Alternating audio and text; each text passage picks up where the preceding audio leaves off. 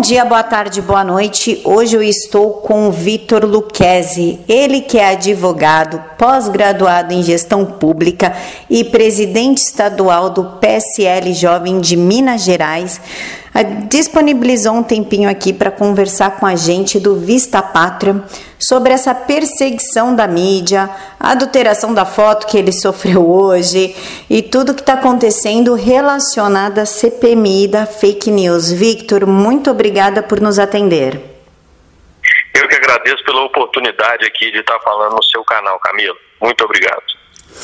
Victor, você foi manchete hoje, né?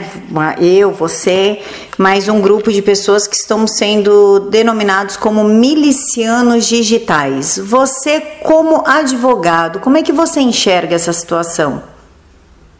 Eu acho que é, um, é uma grande difamação, né?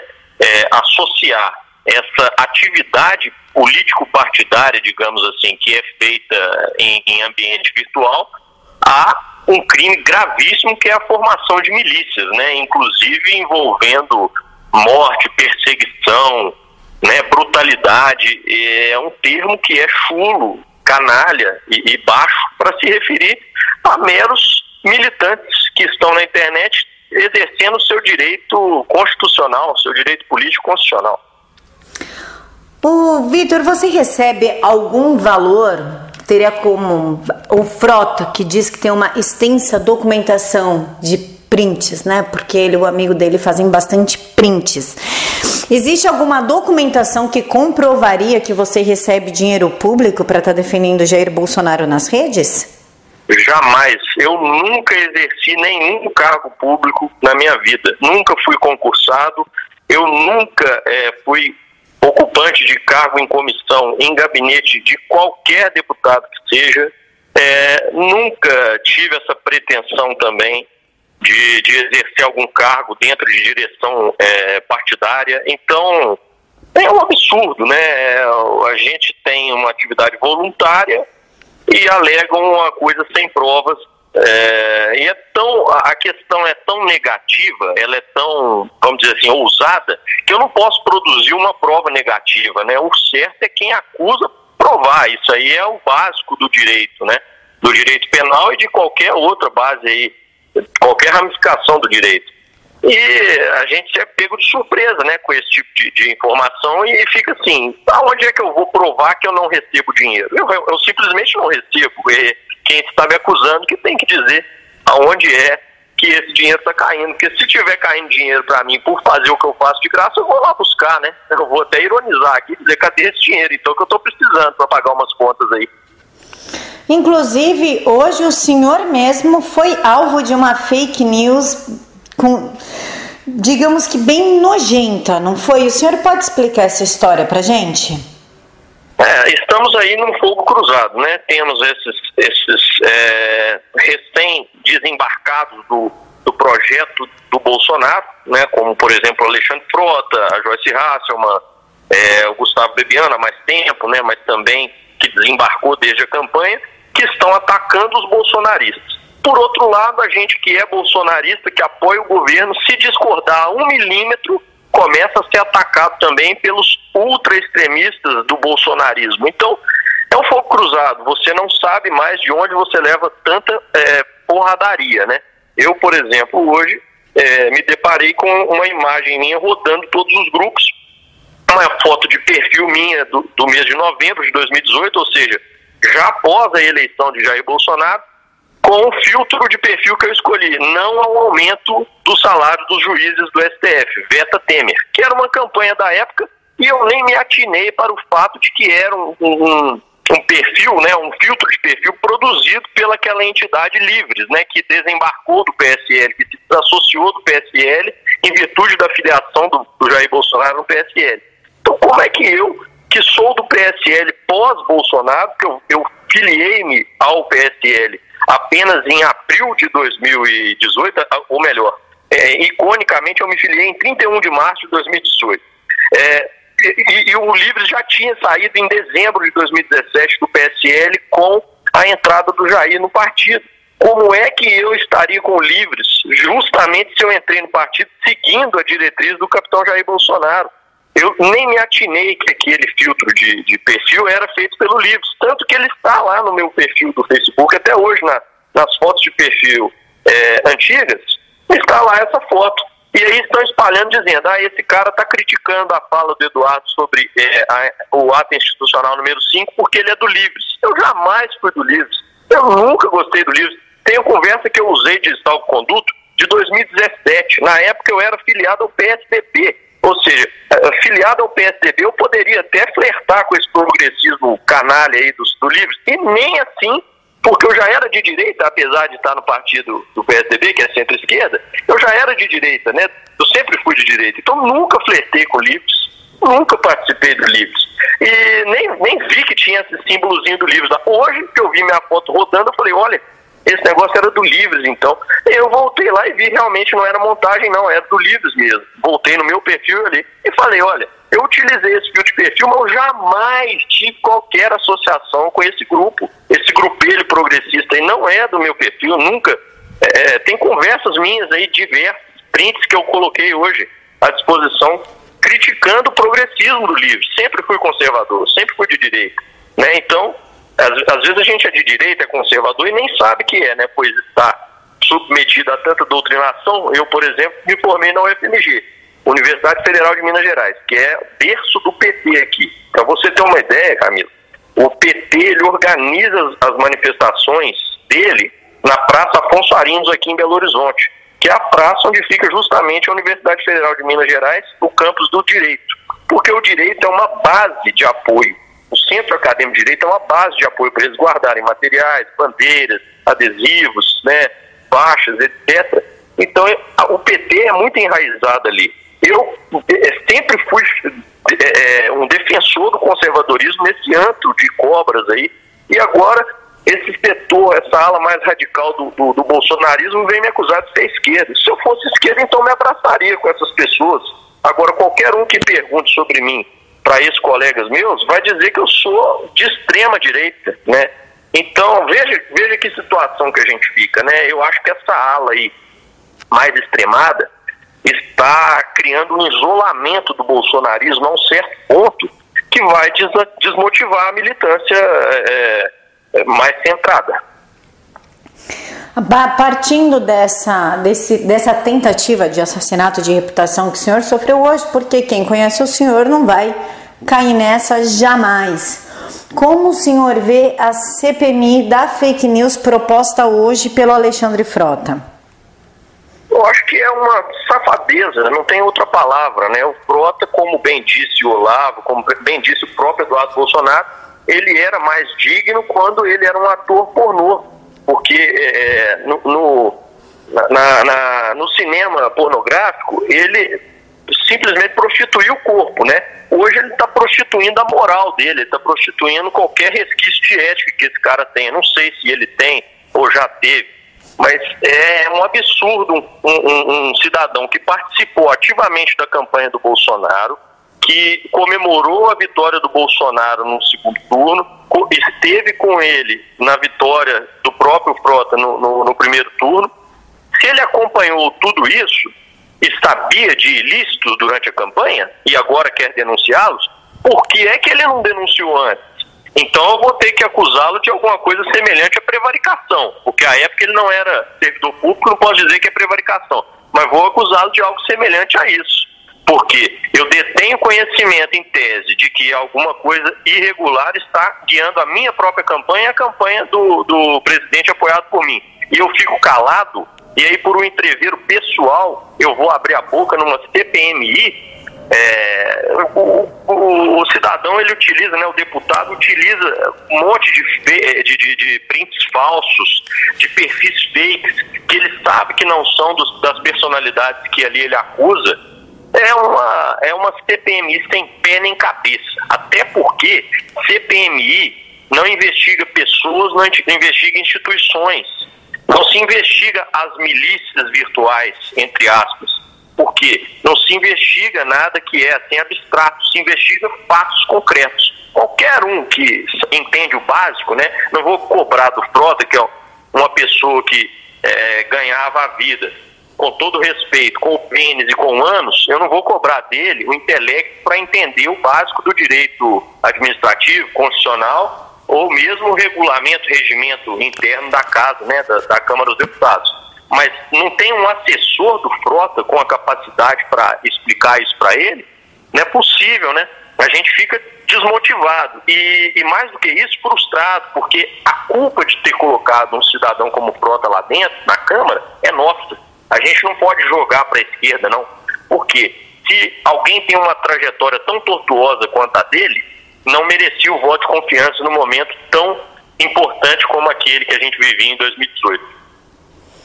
E doutor, quais são as consequências jurídicas para o Alexandre Frota? Hoje ele já soltou uma fake news na UOL, colocando um, é, um cientista político, analista político americano que nunca pisou no Brasil, sequer fala português, como um dos responsáveis pela milícia digital, assim como nós constamos naquela lista. Quais são as consequências jurídicas? Não, ele é, ele é amparado é, pelo mandato né, de deputado federal dentro da, da Câmara e no âmbito ali do exercício do mandato, ele está, vamos dizer assim, totalmente resguardado. É, porque ele tem o direito né, de exercer o mandato livremente e isso inclui é, ele poder fazer as, as piores ilações possíveis se estiverem relacionados ao exercício do mandato, como eu vejo que estão. Né? Como é uma, como o, o, o Supremo tem também é, decisões contraditórias nesse sentido, eu acho que é difícil que ele, que ele responda por alguma coisa. Mas fora do mandato, vir com esse tipo de acusação, é, é para mim é uma difamação muito clara. Ele responde para mim pelo crime de difamação contra essas pessoas que ele está acusando. Doutor, então isso significa que, sob mandato, nós estamos livres para cometer qualquer tipo de crime? Olha, eu acho que existe o direito dos livros, né? Existe o que a gente chama de doutrina, e existe a jurisprudência, que eu, que eu costumo é, falar, a grosso modo, os professores de direito constitucional vão levantar o cabelo aí quando ouvirem isso. Mas é o que eu falo pela experiência que tenho é, na advocacia. A jurisprudência no Brasil, que é a coletânea de decisões de, de órgãos colegiados, ou mesmo de juízes de primeiro grau, ela é mais poderosa hoje no nosso ordenamento jurídico do que a própria Constituição, que é, a, é o topo né, da pirâmide normativa. Porque só se leva em conta quais são as decisões reiteradas, por mais absurdas que sejam as decisões. É, não tem um juiz nesse país que costuma peitar uma jurisprudência e ir no sentido contrário, é raríssimo a gente ver isso. E o que eu vejo hoje é todo mundo é, caminhando para o sentido da impunidade para deputados federais. Né? Deixam que eles falem qualquer coisa em nome dessa, dessa representatividade deles na sociedade, o que é lamentável, né? Aqui em Minas, por exemplo, um deputado se valeu desse direito dentro da Assembleia Legislativa, aqui em Minas Gerais, durante a campanha ele acusou o, o, o, candidato a governador, hoje governador de Minas, Romeu Zema, do Partido Novo, de ter estuprado uma criança de seis anos. Ah. É, e ele utilizou disso, dessa fake news absurda, ele utilizou-se da, da bancada, do, do, do plenário, né? É, para dizer que é, para fazer essa campanha difamatória. Então, e saiu ileso, né? Porque estava falando dentro do mandato e em decorrência do mandato. Aí, ó, veja bem, né? Como é que eu vou acreditar em justiça, se, isso, se esse tipo de coisa é recorrente no meu país. Eu acredito mais na impunidade, não vou ser, não vou ser um falso otimista aqui, eu acredito na impunidade, o Prota para mim vai passar batido em tudo isso que ele está fazendo.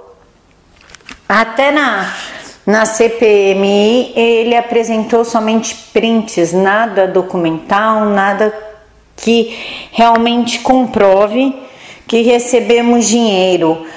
Essa CPI não pode virar juridicamente para o lado dele ou também não? Ele vai fazer, vai acontecer, vai gastar muito dinheiro público com esse circo armado e vai ficar tudo como está? É, eu acho que você usou bem a palavra, é um circo mesmo. É uma grande apresentação, é uma grande campanha, é, é, é a busca incessante por, por postagens de Facebook, por, por edições, né, é, é, mixagens que eles vão fazer ali, é, em favor do mandato dele, em favor de outros que passarem ali, até deputados nossos mesmo, do, da nossa base bolsonarista, eu digo, vão se utilizar ali daqueles embates acalorados para ganhar muitos curtidos no Facebook, mas essa CPMI ela é fadada a resultar em nada, nada. Por quê? Você mesmo já disse, ele traz uma série de prints, né? Parece até que está fazendo uma, uma, apresentação em slide, só que com papel. Ele traz uma série de prints, sem é, força documental alguma.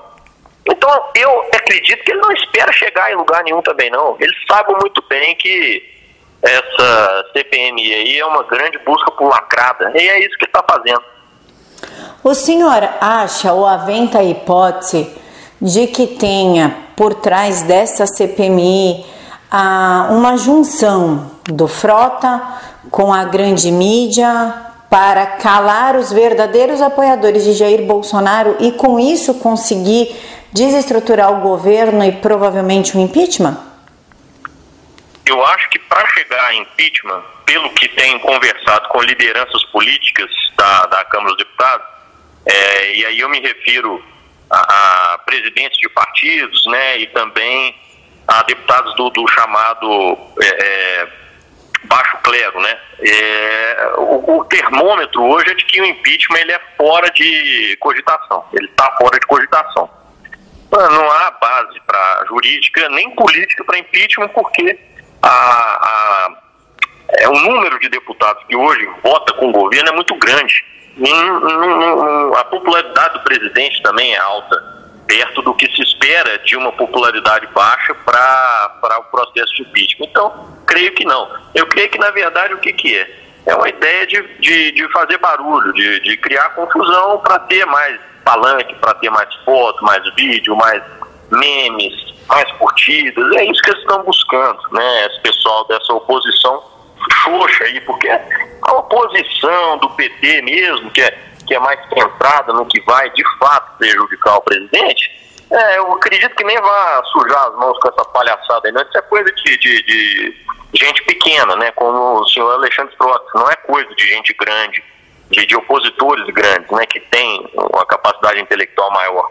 Então eu, eu creio que talvez a grande mídia tenha um dedo aí por é, logicamente isso aí ajudar a vender jornais, né, ajudar a disseminar também uma ideia de que o governo ele é errante, de que o governo não consegue é, manter uma base coesa dentro da Câmara. Então vão usar bastante isso exaustão. Mas acho que as pretensões deles não são tão grandes assim, a ponto de derrubar o governo, não. Até porque não tem o que provar. Eles não têm o que provar. O, é, o fato é que não houve crime nenhum cometido pelo Jair Bolsonaro, nem em campanha, porque as duas ações é, de, de, investigação judicial eleitoral já caíram por terra, a ação de, de impugnação de mandato eletivo que o PT é, é, ajuizou já caiu por terra, por motivo de falta de provas, né, que é baseado naquela reportagem da Folha capiciosa sobre disparos no WhatsApp. E, então eles não têm essa base jurídica, eles têm, na verdade, um grande circo, uma grande apresentação. Só isso, não tem, não tem como esperar que vá florescer algo bonito aí para a oposição. Vai florescer isso, essas, essas pequenas lacradas desse pessoal aí, do pessoal, é, esse esgoto aí da oposição. Doutor, o Frota citou diversas vezes na, na CPMI a matéria da revista Cruzoé, o que foi que desencadeou toda essa situação que nós estamos vendo hoje. Então, o senhor acredita que o fato da matéria da Cruzoé ter servido como base para o Rui Falcão apoiar essa CPI foi apenas uma coincidência, que não teve nada pré-programado? Olha, você pode me confirmar se essa, é, essa reportagem da revista Cruzoé ela foi redigida e assinada pelo Felipe Moura Brasil, correto? Exatamente, os blogueiros de crachá. Inclusive, eu consto nessa matéria. Uhum. Eu, não, eu não creio que o Felipe Moura Brasil seja tão nojento a esse ponto, de combinar com os russos, vamos dizer assim, para derrubar o governo.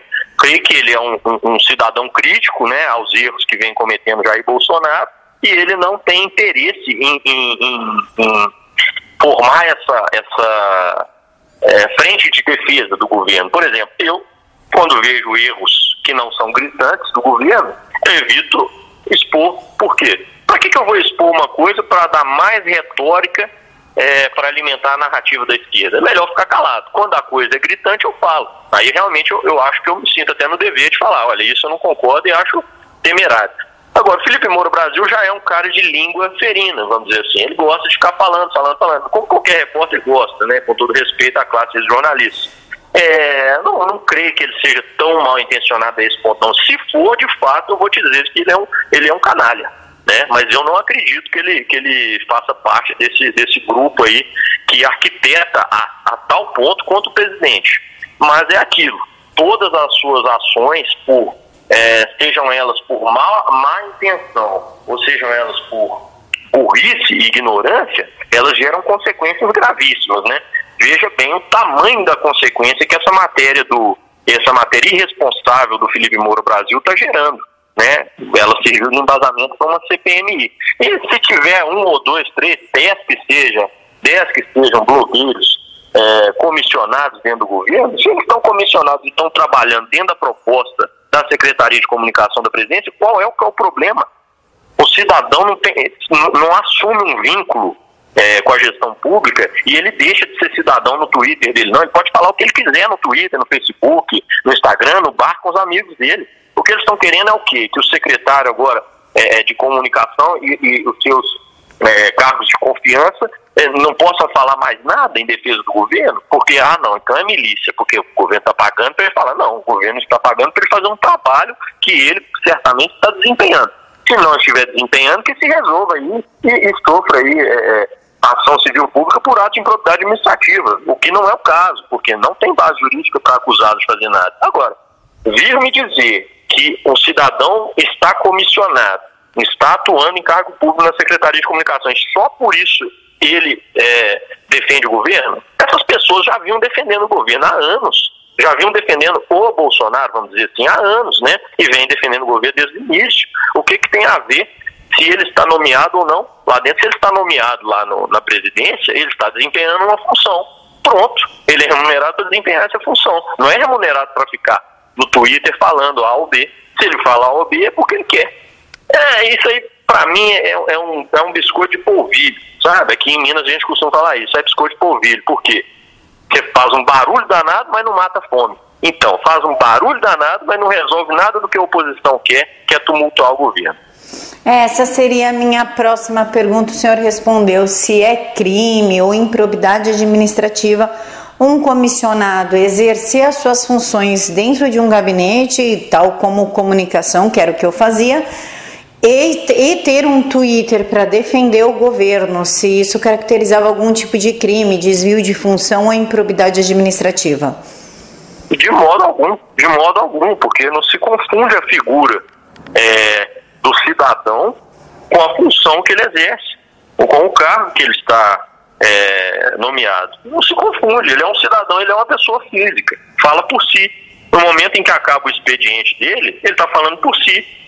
Se ele quiser falar bem do governo, qual o problema? Se quiser falar mal, qual o problema? É, é uma insanidade o que estão pedindo. Estão pedindo um comportamento robótico, né? Acusam esse pessoal de ser robô do Bolsonaro, mas estão pedindo que ele seja robótico, que ele não tenha mais direito é, à manifestação, a livre manifestação de pensamento, é um direito constitucional fundamental, é uma cláusula pétrea. O que, que esse pessoal quer? Quer, quer calar os apoiadores do governo? Pelo amor de Deus, pelo amor de Deus, é, é uma insanidade. Eu não, eu não entendo. Para mim, até uma infantilidade, tá? Falar nisso. É, se ele está sendo pago para ficar no Twitter o dia inteiro, no perfil privado, que não tem nada a ver com, o, com a, a função dele lá, aí sim nós temos um problema, porque ele está atuando dentro do governo, ou melhor, está atuando de maneira privada sendo remunerado pelo governo. Mas não é o caso. Não é o caso, não se provou nada disso. O que se provou é exercem uma função, são pagos por isso, e no seu momento ali é, individual, seu âmbito íntimo, vamos dizer assim, ele escreve o que quer no Twitter dele. São coisas diferentes, não se confundem. Doutor, agora quero que o senhor fale como um cidadão comum, como um ativista, como pai, como marido, um cidadão comum. Como o senhor enxerga essa perseguição que a, que a grande mídia vem fazendo com os apoiadores digitais do Bolsonaro? Qual que é o interesse? Porque nós somos, querendo ou não, pequenos, nós não temos é, grande visibilidade, somos pessoas comuns dando a nossa opinião. Como é que o senhor vê? O senhor enxerga isso como uma tentativa de um princípio de censura? Como é que o senhor vê isso? Eu creio que é a resposta tanto da classe política carcomida quanto da imprensa tradicional que está vendo os seus lucros diminuírem, é uma tentativa de cercear novos formadores de opinião que não necessitam do poder de comunicação de um grande veículo de imprensa. Eu vou te dizer uma coisa: o, o Marcelo Tassi, que é um comunicador progressista, é, eu diria, eu enquadraria ele em centro-esquerda, porque não, ve, não o vejo como um extremista de esquerda, né? É, mas eu fui a uma palestra dele quando eu tinha 17 anos, em 2011. Em 2011, o Marcelo Tassi apresentou uma palestra aqui em Belo Horizonte, numa universidade, e disse o seguinte: quando temos agora o poder da mídia de interlocução com a mídia, pelos nossos celulares, pela internet, pelos comentários do Facebook, é, eu deixo de ser mero receptor de informações e passo a ser partícipe do processo de construção da comunicação. Então hoje eu não ouço mais o Bonner falar, eu ouço o Bonner falar e vou no Twitter falar o que eu penso. Se eu tiver muitos seguidores, eu concorro com o Bonner como formador de opinião. Por mais que o Bonner esteja há anos no jornalismo, tenha uma formação acadêmica de jornalismo, seja um dos maiores jornalistas do Brasil, receba um salário astronômico e tenha é, a capacidade de entrar em cada lar brasileiro quase, eu consigo, dentro do meu nicho, dentro da minha, é, da minha bolha social, competir com o Bonner. Foi o, que as, foi, foi o ganho que as redes sociais trouxeram para o nosso processo sociológico e político. E isso irrita. Por quê? Porque antes a Globo batia o pé e dizia: meu candidato é esse, vai ganhar esse, pronto e acabou. E hoje a Globo bate o pé e as pessoas contestam: não, eu não quero esse candidato Globo. Eu quero o Jair Bolsonaro. Eu quero o, o Wilson Witzel no Rio. Eu quero o, o Romeu Zema aqui em Minas Gerais. Então, o que, que acontece? dá força para azarões que saem do grupo do establishment. O establishment, ele não está confortável, eles não, eles não estão confortáveis, porque as coisas mudaram. Porque hoje nós que somos pequenos, entre aspas, como você mesmo disse, nós temos condições de concorrer em voz ativa dentro de um nicho com o Bonner. E isso se repete em cada nicho da cidade, dos centros urbanos e até do interior. Eu me lembro que eu fiz uma viagem em 2017 eu era ainda filiado ao PSDB. E o PSDB sempre utilizava do jargão seguinte: Jair Bolsonaro não tem capilaridade, né? O político antigo adora falar capilaridade. Não chega nos pequenos municípios. Eu fui a um município aqui de Minas Gerais chamado Serrania, que é um município com população de 3 mil habitantes, mais ou menos. E tem cerca de 2.500 eleitores. Eu cheguei a esse município e à época, o presidente do PSDB, da juventude do PSDB, falou comigo: aquilo, Kézio, pode ter certeza, ninguém nunca vai ter ouvido falar do Bolsonaro. Eles pegavam no meu pé lá dentro do PSDB, porque eu sempre fui um pouquinho entusiasta do Bolsonaro, sabe? É, estava ali como um peixe fora d'água, né? Eu era um cara de direita no partido centro-esquerda. Então eu falei: será que não? E nos reunimos ali com um pequeno grupo de jovens filiados ao PSDB. Quando ele perguntou sobre João Dória, todo mundo, ah, o João Dória é ótimo, o João Dória é bacana, não sei o que, não sei o que. É, perguntou sobre Geraldo Alckmin, falaram, ah, o Geraldo é péssimo, não vai ganhar, ninguém confia nele. Perguntou sobre Jair Bolsonaro, todos, todos daquela pequena cidadezinha, isso em 2017, falaram, Jair Bolsonaro é, é a grande sensação aqui da cidade. Todo mundo troca os vídeos dele, todo mundo manda no WhatsApp, adora as falas dele. E aí o cara ficou de queixo caído, presidente do PSDB jovem, ficou de queixo caído, por quê? É um rompimento. Você perdeu a classe política, que, antes, que é grande aliada da, da, da, da imprensa tradicional, perdeu o controle. Você imagina quando você tem o controle de um rebanho inteiro, de um país inteiro, e simplesmente, do dia para a noite, a revolução tecnológica acaba com isso. Né? Nós temos uma, uma revolução industrial aí de terceiro nível, que é a, a, tecnológica. Qualquer um pode não ter saneamento básico, mas ter um celular com o Jair Bolsonaro lá. Os caras estão desesperados. Perderam, perderam, perderam o controle. Então a mídia quer o quê? A, acusar é, transferir a responsabilidade dessa perda de controle da, da natural confluência de informações e, e, e, mudança de paradigma entre receptor, mero receptor de informação e também produtor de informação, né, que qualquer um, um, com uma câmera e, e, voz ativa consegue ser produtor de informação. Eles estão querendo transferir esse fenômeno sociológico para um suposto crime. Entendeu? Vai dizer assim, não, não, a gente está perdendo o controle, não é porque as coisas mudaram na tecnologia, é, levou a uma mudança. Não é isso não. O que acontece é que nós estamos negando a realidade e dizendo, não, são criminosos, são milicianos, são pessoas que mentem, que produzem fake, que distorcem informação, que criminalizam jornalismo. Não tem nada disso. É simplesmente uma, uma velhinha com WhatsApp. Que, que crime que tem numa velhinha com WhatsApp que não quer saber de um beijo gay na novela? Entendeu? Não estou fazendo juízo de valor aqui, se beijo que novela é certo, errado, não quero nem entrar nesse método, já estou com polêmica demais essa semana.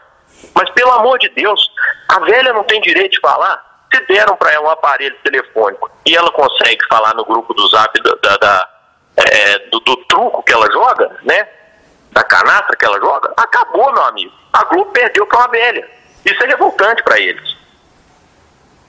E doutor, falando em crime, já que o senhor falou da, da idosa com, com WhatsApp, a Globo essa semana produziu uma grande fake news, dando a certeza de que o porteiro relacionou a, a chamada da portaria ao Jair Bolsonaro. E ela, querendo ou não, caluniou o presidente e o pior, ela teve acesso a um processo que corre em segredo de justiça. Ela feriu a Lei de Segurança Nacional? Com certeza, com certeza. Com certeza porque ela causou, ela foi um dínamo aí de, uma, de, um, de um alvoroço social é, de dimensões nacionais. Né? Isso aí não tem dúvidas que se enquadra na Lei de Segurança Nacional. Se enquadra tanto quanto é, é, outros episódios né, também que a gente vivenciou aí na história recente, né, como é, é, essas, todas essas fake news aí relacionadas a, a impeachment do presidente, que causam alvoroço social, né, que, que tentam minar o presidente da República, elas não simplesmente atingem a imagem do presidente enquanto pessoa física ou enquanto detentor do cargo público máximo do, do Poder Executivo. Elas ferem a própria credibilidade e segurança jurídica do país inteiro perante o mundo. Então, de fato, eles estão criando uma comoção social gravíssima em cima de nada. Em cima de nada. Fere a Lei de Segurança Nacional. Por quê? Quais são os interesses? São interesses transnacionais? Né? O Foro de São Paulo é uma, é uma instituição internacionalista. Então, ela já vai ferir a, a soberania nacional, em tese. É, a quem a Globo obedece? A um grupo econômico específico? A, ao Foro de São Paulo? É, eu não sei. Mas quem a internacional progressista, não sei, né? Talvez estejam ligados aí com Bernie Sanders, não sei. Mas qualquer grupo que eles estejam relacionados, não é um grupo que tem comunga dos mesmos interesses nacionais.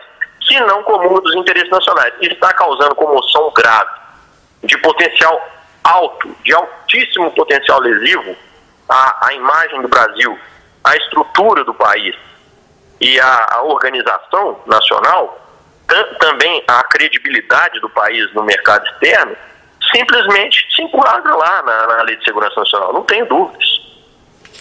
Então, partindo desse princípio, ela pode perder a concessão sem aprovação do Senado, de acordo com o que o presidente da CPMI quis deixar claro na, naquela sessão. Ele falou que o Jair não, não adiantava nada ele ameaçar retirar a concessão da Rede Globo, porque isso cabe ao Senado. Mas ferindo a Lei de Segurança Nacional, ela não pode perder a concessão? Eu, eu, assim, há divergência, sabe? Quanto a isso. Mas eu não, não tenho dúvidas de que o presidente da República, com a máquina administrativa nas mãos. Como ele conseguiu já aprovar é, a reforma da Previdência, que era tida como um grande dragão aí de dificuldade, por que, que o presidente não teria é, facilidade para é, derrubar a concessão, mesmo via Senado, atuando politicamente, eu digo, é, é, junto aos senadores, para derrubar a concessão de uma, uma rede de televisão que é odiada por todos no país, inclusive pela própria esquerda, que atribui à Globo é, a, a, queda da Dilma. Então eu não vejo dificuldade nenhuma. Eu acho que é, é, o poderio econômico da Globo estremeceu. Ele se estremeceu. É, vê-se isso com as dívidas previdenciárias e tributárias que a Globo acumula. Então, ela não cumpre os requisitos, requisitos básicos para continuar tendo a, a concessão. É claro que é uma escolha política. É óbvio que é uma escolha política, porque nenhum presidente fez isso até hoje. Mas se o Jair optar por isso, eu acredito que ele consiga sim. Mesmo via Senado, eu acredito que ele consiga. Doutor, o senhor gostaria, para a gente poder finalizar, de deixar um recado para o pessoal que está vendo a gente, se o senhor apoia continuar esse ativismo em apoio ao Jair Bolsonaro, mesmo a gente sendo massacrado pela mídia, ou não, não é, ou pare, não sei. O que, que o senhor aconselha para esse pessoal que está ouvindo a gente, que é tão aguerrido aí na, defesa, na defesa do governo? Camila, eu, se puder dar um recado a essa militância, eu dou o recado seguinte: parcimônia, calma, inteligência, estratégia. Pelo amor de Deus, isso é primordial. Não adianta ficarmos batendo na mídia juntos mas de repente batendo uns nos outros separadamente. Nós temos que atuar é, como um cardume, vamos dizer assim, de peixes, que nada contra a maré da mídia, mas junto. Se a gente se dispersar atacando uns aos outros, porque fulano criticou Eduardo, porque ciclano falou do Flávio, aí, meu amigo, a gente não aguenta a, a Rede Globo, a gente não aguenta o Estadão, a gente não aguenta a Folha, a gente não aguenta a Jovem Pan. Nós vamos aguentar todos eles, como já aguentamos na maior batalha recente das nossas vidas, que foi a eleição do Jair Bolsonaro com sete segundos de televisão, contra todos os outros 12 candidatos, contra todas as redes de grande mídia. Olha só o tamanho do nosso poder. Conquistamos isso juntos. Conquistamos isso juntos. Cada um teve participação. Juntos nós podemos fazer isso. Separados, nós vamos catar coquinho. Nós somos migalhas. Então não adianta ficar abrindo falanges entre olavistas, militaristas, bolsonaristas, é, é, liberais conservadores. Eu acho que é o momento da gente re respirar, colocar a cabeça no lugar e dizer: será que é esse cara mesmo que eu quero atacar? Será que eu quero atacar o Nando Moura? Será que o problema do Brasil hoje é o Nando Moura? Não é, não é o Nando Moura, né? Pelo amor de Deus, olha os desafios que nós estamos vivendo. Então, eu acredito que juntos podemos fazer muito. Separados, nós vamos perder para nós mesmos. E, e, o poder dele, midiático e, e de alcance, é muito maior que o nosso. Muito maior que o nosso. A questão é que nós atuamos como, como um grande exército. E aí nós vencemos esse conglomerado é, financeiro, empresarial mas atuando cada um como um pequeno exércitozinho, eles vão massacrar um a um dos nossos veios de combate. Doutor, desculpa, eu prometi que seria a última, mas na verdade não é a última, que eu pensei numa agora, mas agora eu prometo que é a última. o senhor é presidente do PSL de Minas Gerais. Por óbvio. PSL senhor... jovem, né? Oi? do PSL Jovem, da, da, da, juventude do PSL de Minas. Isso, desculpa, da juventude do PSL. Por óbvio, uhum. o senhor tem contato com a estadual de Minas, né? Como é que é, a parte executiva do, do PSL, diretórios estaduais, municipais, estão lidando com, essa, com esse recuo dos ativistas com medo de virar matéria, com medo de perder o emprego, estão mais quietos. Como é que vocês estão lidando com isso? Existem várias alas distintas dentro do PSL. É, existe a ala que eu chamo de olavista, mais ideológica, mais ligada ao, ao Jair Bolsonaro. Existe a ala é, do, dos corporativistas militares que, que defendem é, as instituições é, das quais participam, né, das quais são integrantes, por exemplo, Polícia Federal, Polícia Militar, Corpo de Bombeiros, é, é, entre outras, né, forças de segurança pública, defendem mais essas forças de segurança pública, esses, esses é, tem essa atuação mais corporativista do que defendem uma ideologia em si, e temos também a classe política, né, que da qual, por exemplo, eu me considero, eu sou bolsonarista, eu defendo Bolsonaro, eu sou estudioso também, né, das obras do Olavo de Carvalho, mas eu já estava no veio político há mais tempo. Então essa tem essa terceira ala que é a ala dos políticos que, que estão gostam, né, de, de campanhas políticas, gostam de acompanhar a gestão pública e estão como apoiadores do governo Bolsonaro. Então são reações distintas, né? É, aqueles que são os, os corporativistas militares, eles estão se lixando porque acontece com o Bolsonaro. A grande prioridade é defender o, não estou falando todos, hein? Eu não quero, não quero jogar uma, uma bomba aqui, mas eles estão mais é, prioritários em defender as próprias classes, né? Ah, eu vou defender a Polícia Federal, vou defender a Polícia Militar, vou defender o Corpo de Bombeiros, etc. Aqueles que são olavistas, acho que não recuam de forma alguma, pois há uma paixão muito grande pelo presidente é, e uma é, um amor pelo que foi feito, pelo trabalho que foi construído para trazê-lo do anonimato como, como um deputado de segunda, é, de segunda escala até a presidência da República. Então esses aí não vão recuar de maneira alguma, aconteça o que acontecer, ainda que fiquem sozinhos, eles nunca vão deixar de apoiar o presidente, nunca vão deixar de colocar a cara a tapa, podendo ou não perder empregos. Já aqueles que são da ala política, Veja aí, aí eu vou ser mais duro com essa ala que, e eu me considero dessa ala, mas eu sou diferente da maioria dela. Esses da ala política só se preocupam com o próprio umbigo, o próprio, a próxima campanha, o próximo mandato, o fundo eleitoral. Então, não, não na primeira é, divergência, vão pular fora. Vão pular fora da defesa do presidente.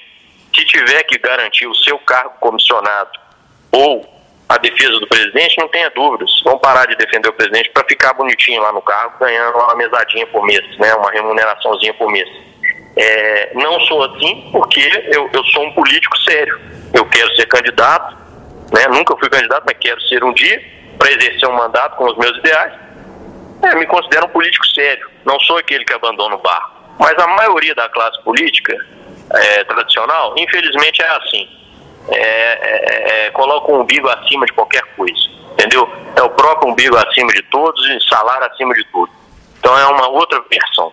Esse pessoal aí não espere apoio, não espere é, que eles vão ser aguerridos, nunca vão ser, nunca vão ser.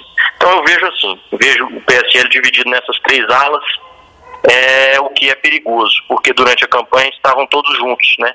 Tem que eleger o Jair, então todo mundo tinha o mesmo interesse em comum, elegeu o Jair. Agora que está eleito, cada um vai para um canto. Esse é o perigo. Doutor, muito obrigada pela sua disponibilidade. Agora eu vou deixar o senhor descansar porque já é meia-noite de um sábado. eu vou deixar o senhor descansar. Muito obrigada pela atenção e pela disponibilidade. Imagine, Camila, eu que agradeço por abrir essas portas aí do seu canal de comunicação, que é muito importante e é uma oportunidade da gente conseguir fazer uma confluência de ideias em quem quer de fato manter esse governo vivo e fazer com que ele se prolongue. Então, eu que agradeço essa, essa grande oportunidade e me coloco à disposição sempre. Pode contar comigo. Muito obrigada, doutor. Fica com Deus. Obrigado, com Deus também. Tchau, tchau. Tchauzinho.